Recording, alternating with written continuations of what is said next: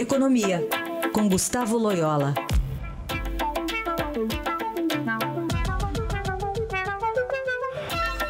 Hoje, o Copom define a nova taxa básica de juros, que está em 11,25% ao ano. Loyola, qual a expectativa, hein? Bom dia. Bom dia, Raíssa. Expectativa de um ponto percentual de queda, né? E vamos aí para 10,25. O Banco Central é, praticamente mantém inalterado aí a, a sua intenção anterior, né? De, de seguir derrubando os juros. A crise política é, não teve muito impacto uh, pelo menos até o momento, na política monetária. E está tudo bastante tranquilo no, no que diz respeito à inflação. Né? Ontem mesmo, por exemplo, foi divulgado o IGPM, né? e que mostrou uma queda de 0,93 em maio, quer dizer, uma deflação. Né? Então a situação está bastante tranquila aí do ponto de vista de inflação e o Banco Central vai poder continuar reduzindo as taxas de juros que devem chegar no final do ano em torno de 8 a 8,5%. Tá certo. Bom, o... havia muita expectativa, Loyola, quanto ao uso do FGTS lá das contas inativas para o consumo. No fim das contas, como é que está a coisa?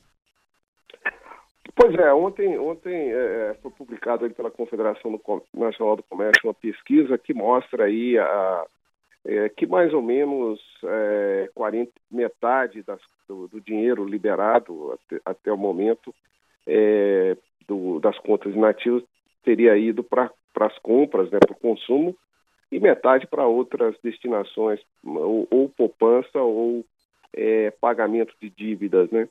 É, é, pelo que a CNC diz, as, os, é, isso de certa forma frustrou um pouco as expectativas de, do comércio. É, eu particularmente não me surpreendi muito, porque uma das características da situação atual, da crise atual, é que as famílias, né, estão muito endividadas e isso significa que é, a necessidade de usar esses recursos, pelo menos parte deles, para liquidação dessas dívidas. De toda maneira, de toda maneira isso a médio, médio prazo não é, é bom para o comércio, porque isso abre espaço para novos créditos mais adiante. Né?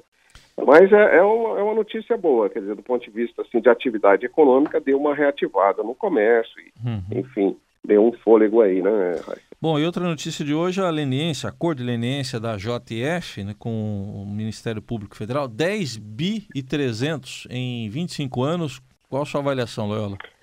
Pois é, o número é, é, é, é grande, né? Esse 10 bi e 3 é, é um número grande, mas a gente tem que olhar a segunda parte da, é, do acordo, os 25 anos. Né? 25, embora é, esses 10 bilhões e pouco sejam corrigidos pelo IPCA, é, eles não incidem sobre ele juros. Né? Então, o valor presente desse, desse acordo é muito menor do que 10,3 bi. Né? É preciso sempre considerar que o, o variável-chave é o valor presente, ou seja, considerar que há parcelas lá no futuro que serão pagas sem juros. Né? Então, é, é, portanto, não, não deve impressionar muito assim o tamanho desse, desse acordo de leniência, pelo menos é, diante dos, das infrações cometidas pelos controladores e pela própria é, JHF, JIF, né? Olha, chamou atenção você para um fato importante. Então, desse jeito aí, acho que tá, tá valendo a pena, hein? Tá compensando, hein? Tá compensando a coisa.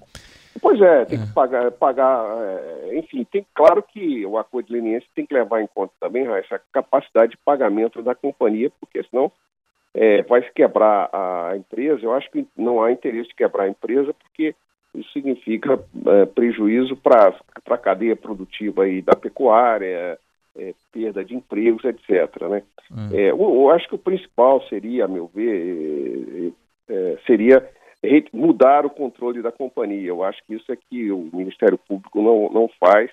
Eu acredito deveria exigir que a companhia fosse vendida, né? É, como a gente fazia lá no Banco Central na época da, da crise bancária, em que havia troca dos controladores uhum. dos bancos que tinham problema, né? Sim. Interessante. Está aí. Análise de Gustavo Loyola, que volta segunda-feira ao Jornal Eldorado. Obrigado. Até lá. Até lá.